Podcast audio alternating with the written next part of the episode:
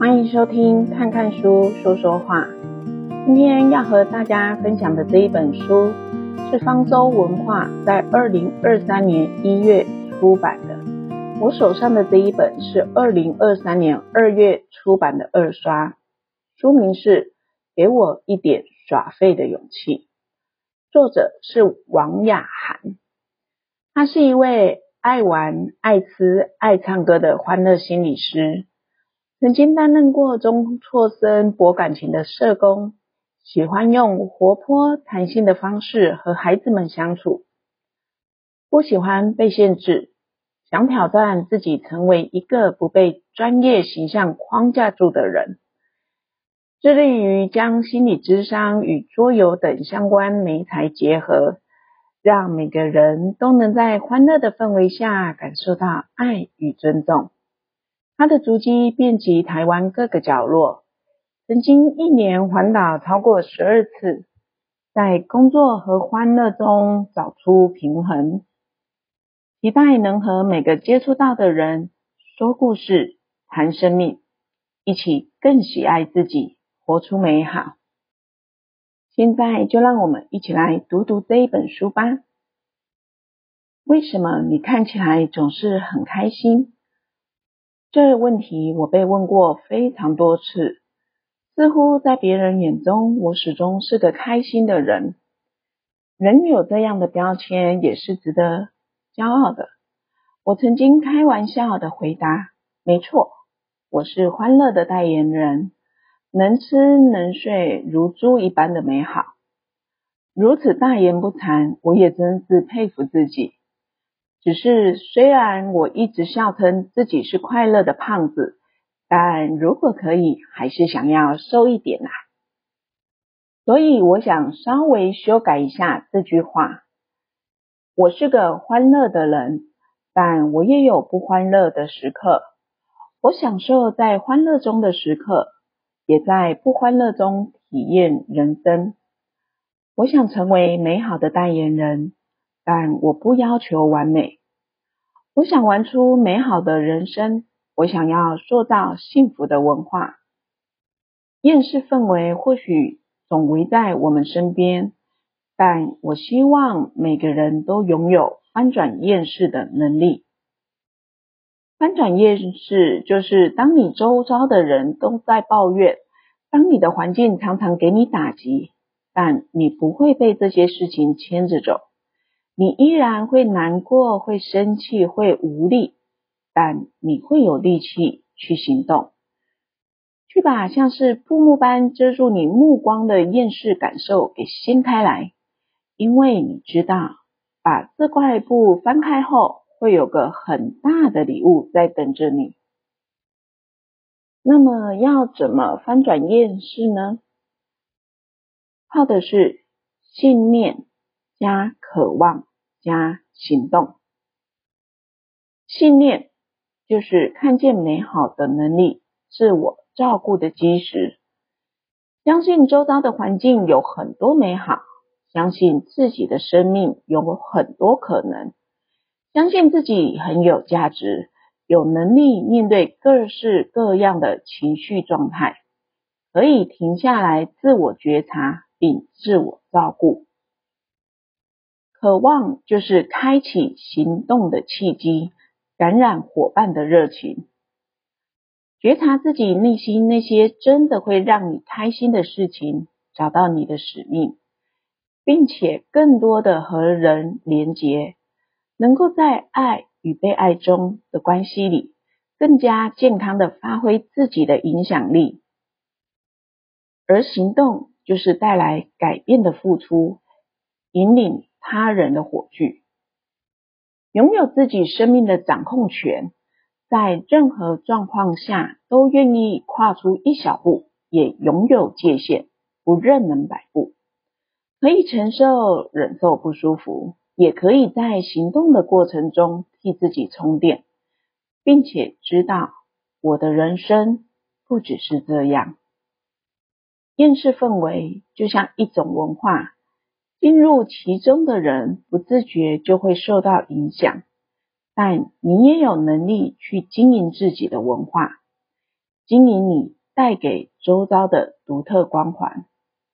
当你怀抱信念，清楚知道我不想要只是这样，相信自己的价值，你就会主动创造出属于你的文化，带来好的影响，仿佛盐与光。你心中的渴望就如同一撮盐巴，乍看你感受不到它的分量，但它会慢慢融化，渐渐融入环境之中，让人感受到你的存在，你的影响。同样的，你的行动会化为光，会被人看见，会照亮前行的路，让人们有勇气跟着向前。而你的每一步都会慢慢引导环境与伙伴的改变。这世代驱动着你前进的是什么呢？你以为是梦想、是勇气、是爱，其实更多的是害怕。我害怕被看不起，所以我一定要考上第一志愿。我害怕被讨厌，所以我要跟大家一样。我害怕不被爱，所以我要想办法让自己更瘦。伊甸园的故事大家应该都知道，上帝用他自己的形象创造了人。那时候神有多好，人就有多好。但亚当夏娃后来吃了分辨善恶树上的果子，不得不离开了美好的伊甸园。当时，上帝跟他们说：“园子中各样树上的果子，你们可以随意吃；只是分辨善恶树上的果子，你不可以吃，因为你吃的日子必定死。”坏坏的蛇跑来跟夏娃说：“神岂是真说，许你们吃园中所有树上的果子吗？你们不一定死。”因为神知道你们吃的日子，眼睛就明亮了，你们便如神一样，能知道善恶。他们吃了这个一直记得不能吃的果子，然后开始觉得自己赤身露体，觉得自己羞于见人。但他们以前也是这样啊，为什么会突然觉得自己很糟呢？因为分辨善恶，他们不再觉得自己很美好，他们开始去看见自己的不足，看见那些对与错，开始因为蛇告诉他们，他们吃了会更好，就忘了自己本来就是好的，而这个谎言一直影响着我们。唯有当我们重新把眼光看回自己的美好，并且停止被恐惧给驱动，不再觉得自己很糟糕，我们才能跳脱厌世的文化，不再被对错给捆绑。厌世代来临，许多人对生活、职场、家庭充斥着不满，就连孩子们也时常双眼空空对着 3C。嘴里喊着“好无聊哦”，这些感觉一点一点累积，让人好像再也感受不到真正的开心，最终只好把一丝丝的希望寄托在放假出去玩，或是躺在家里宅着。我们称为小确幸，一种微小确切的幸福感。厌世会让你以为，这世界或自己的生活就是这样了，只有有限的小确幸，渐渐不相信美好与你有关。电视上的幸福快乐都是别人的，还很可能是假的。你开始无法真心祝福其他人，他们的美好都映照出你的不完美，最后只能回到社群媒体上。扮演另一个你，偶尔当当酸民，或是发一些精修过的图，搭配文青文字。我发文故我在，别人看起来觉得我赞，那就够了。而小确幸难免有局限，更让人难过的是，我们甚至会觉得它可遇不可求。轻松的感觉有时候是种奢侈，繁忙的工作与人际压力，让人连放假都无法好好休息。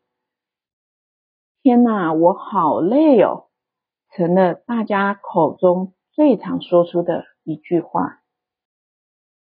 相较之下，我脑中倒是经常出现“天哪，我好幸福哦”这样的念头。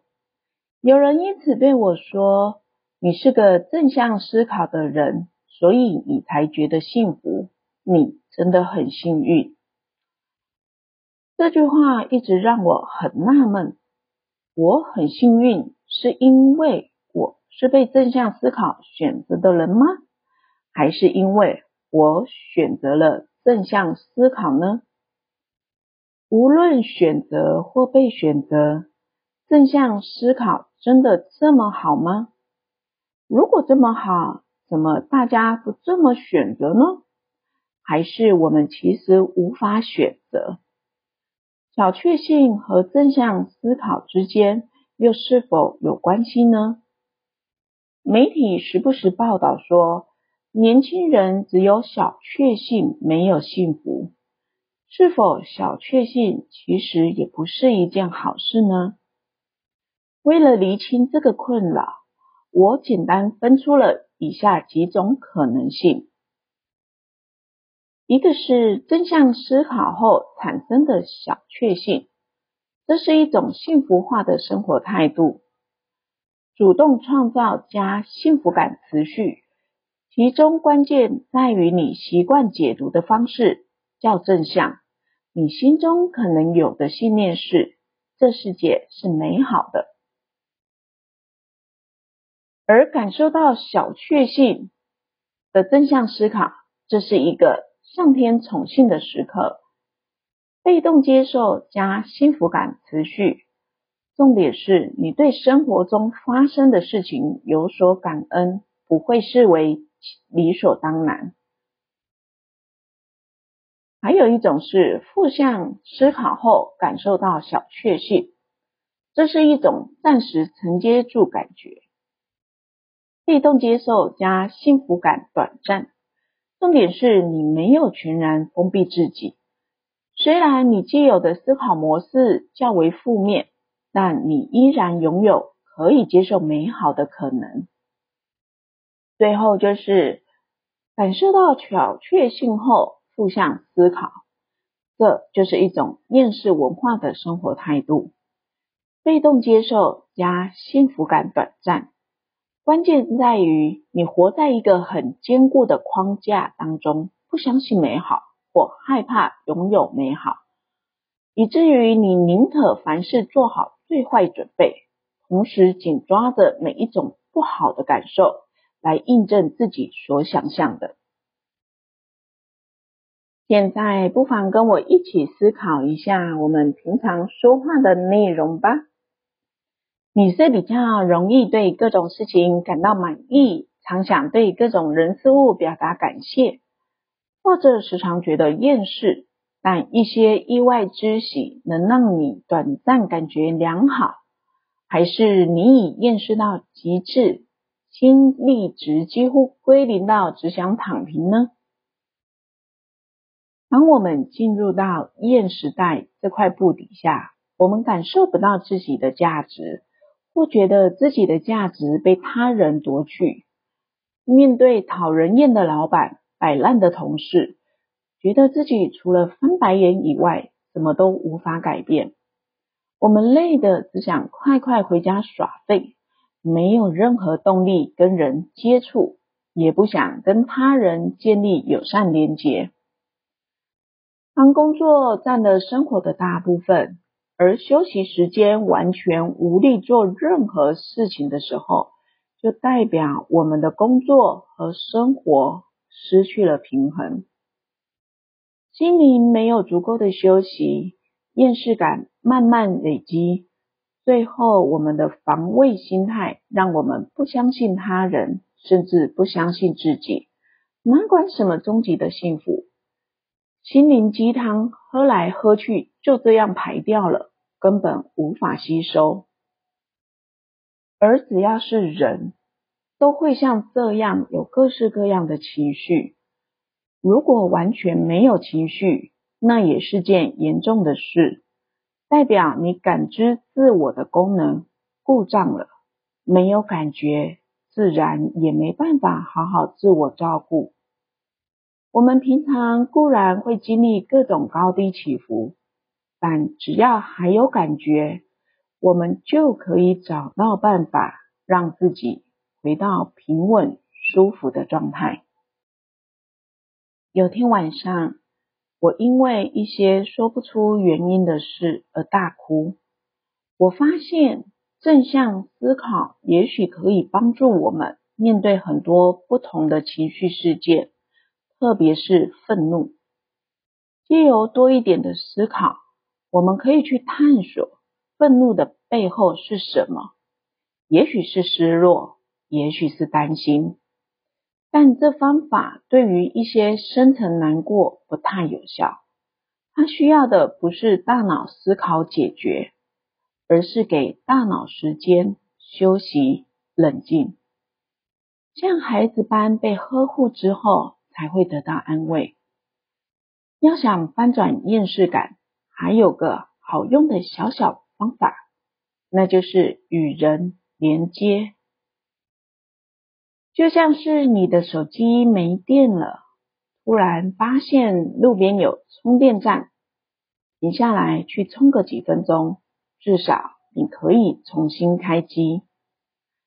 当你今天觉得谁谁谁过得好好哦，去加入他吧。当你今天觉得谁谁谁好像很辛苦，那就去关心他吧。也许一时之间，常处于厌世文化的我们，无法有往好方向想的习惯，也时常觉得自己糟糕。但我相信，还有很多人能看见你的美好，他们正羡慕着你，想加入你。你也因着别人如此看待你，会看就会看见自己的美好。这样的连结会产出无比大的幸福感，于是你渐渐的就会学习到翻转厌世这强大的技能了。接纳自己的多元面向，不完美也很美好。建立连结的过程未必一帆风顺，要想建立健康的连结，我们需要先有一个良好的心理基础。人是多面向的，有充满正能量，在人群中发光发热的时候，也有孤独暗淡的时候。我们很难只用一个词来定义自己，因为我们是如此的多元。但在人际互动中，他人会给我们一些标签或评价。也许透过和我们的互动，或是透过他人的见闻来定义我们是怎么样的人。你有一百个朋友，也许就有一百种不同的样貌，也难免有些样貌你并不喜欢。例如，你可能是大家心中的嗨咖，但也有人会觉得你很强势。尤其是当今的网络时代，你可能会怀疑。明明我跟这个人一点都不熟，为什么他可以说得那么绘声绘影？许多网红都有分享如何面对网络酸民的留言，其中最重要的一个方法是，我们没办法控制别人怎么说我们，也无法成为每个人都喜欢的人，但我们可以调整。自己面对这些事的状态，就像面对大雨，你可以穿雨衣、撑伞，或是不出门，但你总不能站在路上对雨大骂，与它对抗。因为你阻止不了雨停，就如同我们无法阻止别人怎么想、怎么说一样。说起来，我们一样会给别人贴标签。看着大家的 FB 和 IG，我们羡慕着别人，认为他们赚了大钱，吃好穿好，家庭美满，朋友很多。定义他人没有不好，但我们常常不知不觉看着他人而投射到自己，对比一下就感觉自己不够好，却忘了这。只是我们透过片面的资讯所定义的，并不代表这就是真实的。因为所谓的真实，只怕连当事人也不知道。事实上，我们是多元的，无法被完整、清楚定义的哦。我曾经带一群大学生去街头访问创业人士。其中有一家造型鸡蛋糕店让我印象深刻，老板是一对年轻的男女。记得当时女老板给学生们一个建议：如果知道要做什么，就去做吧，然后把耳朵关起来。女老板说，那时候我想要做不一样的鸡蛋糕，所以花了很多时间和钱。去研究怎样做出可爱的模具。身边所有的长辈都跟我说：“你这样不可能会赚钱的啦，都还没赚钱就花了这么多的钱。”但事实证明，我成功了，甚至我现在还让人加盟，不止在这个城市卖，遍地开花。我问这位女老板。大家都跟你说不可能的时候，你不会害怕吗？不会怀疑自己到底有没有做错选择吗？他说：“反正大不了失败了，再回去做我的老本行。只是我知道，我真的不喜欢我先前的工作。如果不试一试，人生也就这样了。我不想要一直这样。”没有灵魂的当个机器人，我们两个达成共识，互相支持，就这样去做吧。没有做不到的事情，只有不想做的事情。原来突破不可能，是真的可能的。但首先你要更努力去实行，去相信，去勇敢做梦。更重要的是，你可以选择去听那些你觉得重要的话。当然，你不可能什么都没有准备就去创业。如果可以，多听听成功人的故事，并且找到合适的人和你一起努力。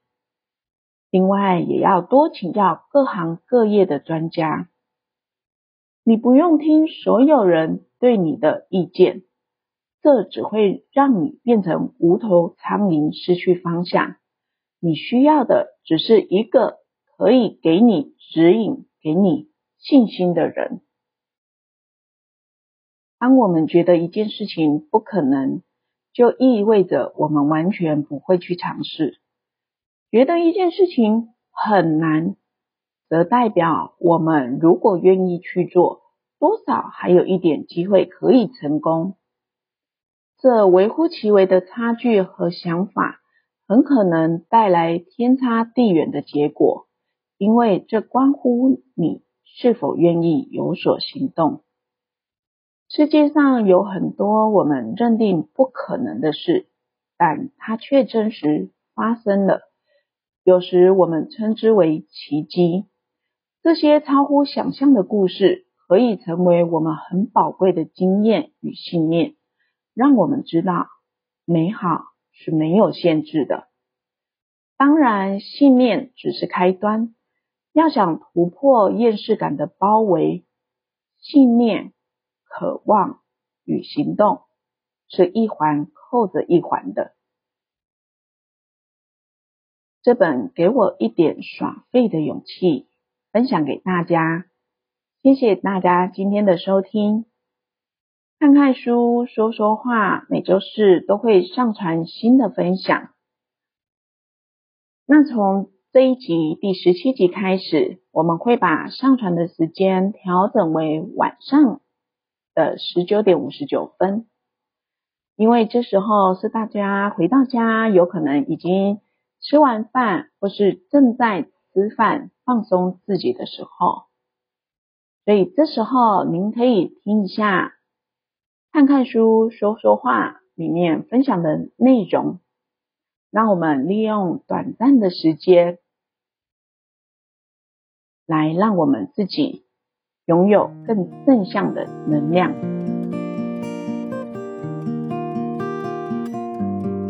我们下周四再见喽！